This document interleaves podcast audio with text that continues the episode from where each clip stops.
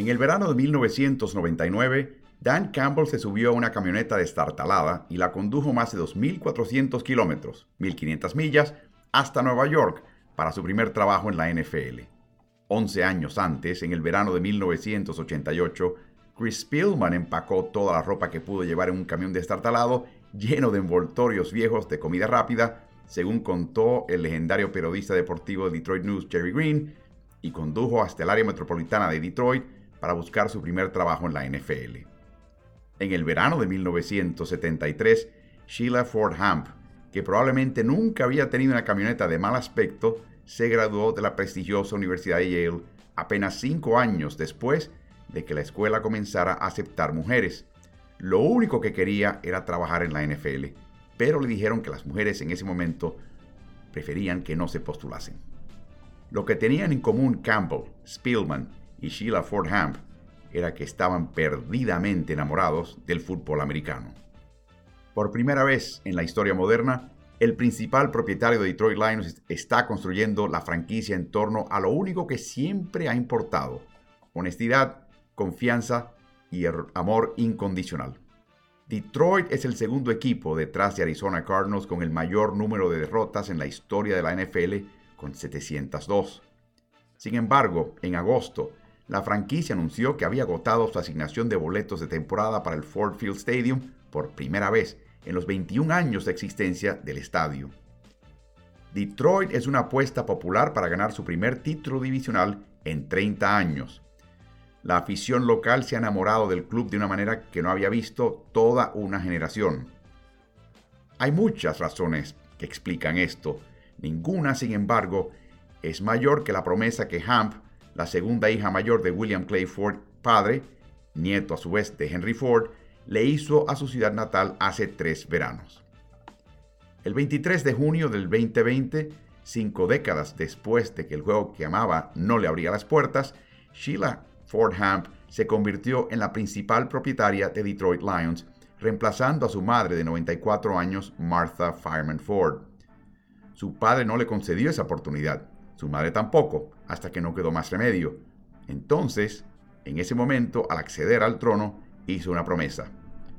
No pienso entrometerme, dijo ese día antes de pasar al asunto verdaderamente importante, pero planeo estar informada. Cuando Ford compró el equipo, la NFL y la AFL aún estaban a tres años de su histórica fusión. La NFL no era un emprendimiento familiar, pero tampoco era el gigante global que es ahora. En aquel entonces, Ford también lideraba el equipo del diseño de Ford Motor Company mientras formaba parte de su junta directiva y no se retiró por completo del negocio automotriz hasta el año 1995. Y durante la mayor parte de la carrera de Ford, el equipo de fútbol americano de Detroit Lions fue una costosa actividad secundaria. Su inversión personal fue más o menos ceremonial, hasta que fue necesario tomar una decisión. Eso resultó en medidas frenéticas y reaccionarias que solo sirvieron para mantener girando el ciclo de angustia. Si un propietario invierte más en el negocio de un equipo que en su salud competitiva, todo está condenado.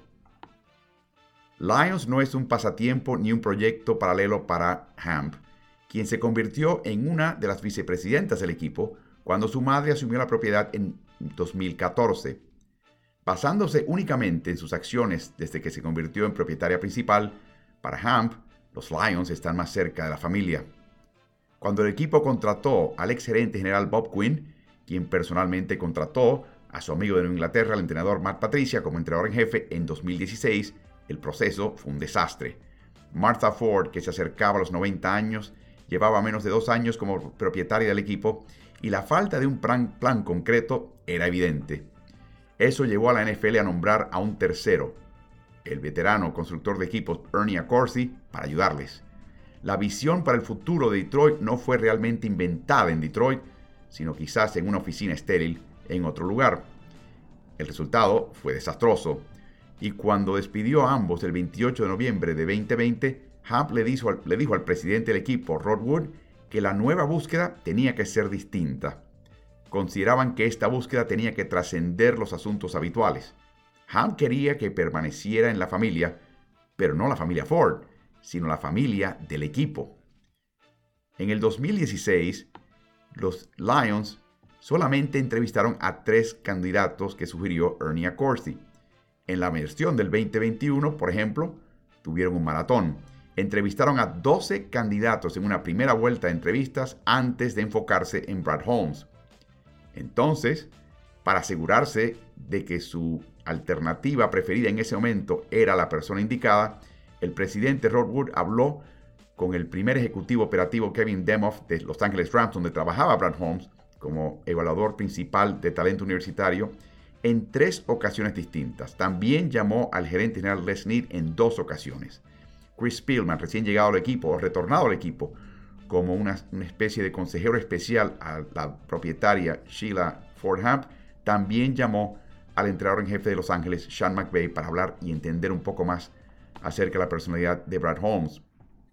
Es increíble que la, se centró esa búsqueda finalmente en Holmes, porque en la lista inicial del 2021 de Detroit, en su búsqueda de candidatos, ni siquiera aparecía el nombre Brad Holmes. Fue solamente cuando el vicepresidente de operaciones deportivas de Detroit, Mike Disney, recomendó que el señor Wood observase un video de otra entrevista previamente hecha por Holmes para otra vacante de la NFL, que finalmente Detroit añadió su nombre a la lista. A inicios de diciembre del 2020, Wood llamó a Chris Spielman, uno de los mejores jugadores que usó el casco de Detroit y uno de los miembros más orgullosos de esta familia. Spielman era una estrella joven en el equipo de Detroit Lions del 1991 que tuvo marca de 12 y 4 y venció a Dallas Cowboys de Jimmy Johnson en los playoffs. Un año después, los Lions de Spielman miraron los playoffs desde afuera, mientras Dallas que se ocupaba de sus jóvenes talentos, daba su primer paso para convertirse en el equipo de los años 90. El equipo de Detroit de 1991 siguió con dolor una carrera inspirada hasta el juego de campeonato de la NFC. Ocho meses después de que Mike Utley quedara paralizado durante un partido, su compañero titular Eric Andolsek murió tras ser atropellado por un camión en Luisiana. Un mes antes, el entrenador de backs defensivos, Len Fontes, hermano del entrenador en jefe del equipo Wayne Fontes, murió de un ataque cardíaco. Y también hubo resentimiento. Una búsqueda de datos en 1992, a raíz de una demanda antimonopolio de la NFL, reveló que el entrenador en jefe entonces de Detroit, Wayne Fontes, era uno de los entrenadores en jefe peor pagados en la NFL. Casi todos los jugadores clave del equipo de 1991 finalmente se fueron porque los Lions no les pagaron lo que se requería para retenerles. Por lo tanto, los Lions del 1991 son conocidos como una entidad singular en Detroit, en lugar de ser el comienzo de algo más grande. Es el último equipo del Lions en ganar un partido de playoffs. Al propio Spielman, un favorito de los fanáticos que personificó literalmente todo lo que representaba el área durante esta carrera, finalmente se le permitió irse a los Buffalo Bills después de la temporada 1995 por un acuerdo de 2 millones de dólares al año. Detroit lo reemplazó con un, mayor, jugador de mayor edad que cobraba menos dinero. Ford aumentó los precios de las entradas en 1996 y los Lions terminaron 5 y 11. Para el final de la temporada regular de 1997 en el Pontiac Silverdome, los Lions lograron vender más de 80.000 entradas 18.000 en tres días para evitar un apagón de televisión local para ver a Barry Sanders romper la marca de las 2.000 yardas terrestres de la temporada. Si alguna vez se han preguntado por qué después de todo esto existen los fanáticos de Detroit Lions, o por qué alguien se molesta en buscar una pizca de esperanza después de recibir patadas en los dientes más veces de las que uno puede contar, la respuesta es sencilla. Este lugar y su gente son más fuertes que cualquiera. No se sorprendan si algún día me ven aquí de regreso en una capacidad u otra, dijo el mismo Spielman al diario Detroit Free Press el día que se fue en 1996. Una semana después de la llamada inicial de Wood a Spielman en el 2020, los dos volvieron a hablar. Spielman estaba en Cincinnati listo para comenzar un partido entre Dallas Cowboys y Cincinnati Bengals para la cadena televisiva Fox en Estados Unidos. En algún momento, Wood le preguntó si Spielman hablaría con Sheila Hamp. Ya entusiasmado con la posibilidad de volver a unirse a su franquicia favorita, Spielman aceptó en el acto. En el camino, Hamp y Wood le dijeron a Spielman que esta vez las cosas serían distintas. hablaron de su plan de escuchar, de colaborar e invertir. Hamp le dijo a Spielman que esta misión, arreglar lo que se percibe como irreparable en el caso de esta franquicia, se había vuelto una causa personal para ella.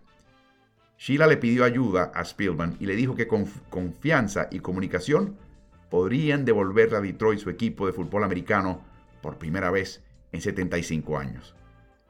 Cuando Spielman colgó el teléfono dentro de su habitación de hotel en Cincinnati ese sábado, tenía tanta energía que pudo haber atravesado la puerta cerrada con candado. Su primer paso después de la llamada fue buscar a su productor en la cadena televisiva Fox. Oye, dijo Spielman, este es mi último partido. Me voy a Detroit. Cuatro días después, tal como lo había hecho hace más de 30 años, Spielman puso algunas cosas en un automóvil y lo condujo hasta Detroit sin pestañear. No me arrepiento de nada, dijo Spielman a Colton Pouncey de The Athletic. Ha sido un viaje increíble y ha sido increíble porque estamos en un punto en el que creo que somos contendientes legítimos. Sin embargo, Spielman no contrató a Campbell ni tampoco a Holmes. Hamp lo hizo, incorporando a ambos en enero del 2021. Insistió que quería, y cito, hacer lo correcto con los Lions y preparar a la franquicia para una oportunidad honesta de alcanzar el éxito por primera vez en mucho tiempo. Eso fue lo suficiente para Spielman, quien trabajó con sus contactos y ayudó a Hamp y a Wood durante ambas búsquedas. La cultura que han creado gira en torno a cosas muy simples. Colaboración, decir la verdad, ser uno mismo y amar el fútbol americano. Nada, cosas de Detroit. En el 2021, después de cargar con un tope salarial infernal, un mariscal de campo en Matthew Stafford que quería irse, otro Jared Goff que nadie quería, y una plantilla destrozada hasta los huesos, el nuevo grupo que Ham reunió comenzó su primera temporada con marca de 0 victorias, 10 derrotas y un empate. Al comenzar con una victoria y 5 derrotas en ese segundo año, Ham, frustrada, dio el primer golpe y convocó una conferencia de prensa improvisada solamente para informar a la prensa, en caso de que había alguna pregunta y la sabían, que todavía estaba comprometida de lleno con Campbell, con Holmes y todas las personas en el edificio de los Lions. Los Lions procedieron a ganar 8 de sus últimos 11 juegos esa temporada. Vencieron a Aaron Rodgers en Lambeau Field y se perdieron los playoffs ese año por un pelo. En el vestidor visitante después de la final, Campbell, con la nariz totalmente roja por el frío y la capa de nieve sobre su estructura de 1,98 m, 6 pies, 6 pulgadas, le dijo a un joven vestidor Lions que de repente resumaba confianza que esto es solo el comienzo. De pie, a su derecha, más de 30 centímetros más baja y con una sonrisa aún más grande, estaba Sheila Fordham. Solo se los digo, gritó Campbell, se los estoy diciendo, he sido jugador y entrenador en esta liga. Mientras abrazaba a Ham para, para acercarla. Tenemos al mejor propietario. Todo lo que pueda necesitar. Todos los recursos. Ella piensa en ustedes todo el tiempo. Ella sabe todo acerca de ustedes. Es sólida como una roca y tan buena como parece.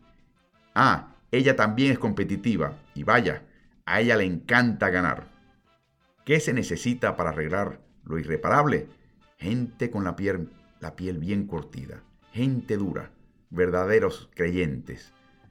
Un entrenador que come rótulas, un gerente general que vive para buscar talentos, un asistente y viejo exjugador desinteresado que solo quiere ayudar, y una propietaria que no quiere nada más que enorgullecer a su familia y a su ciudad mientras vive un sueño.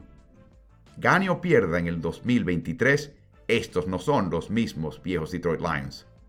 Y es bastante fácil enamorarse de eso.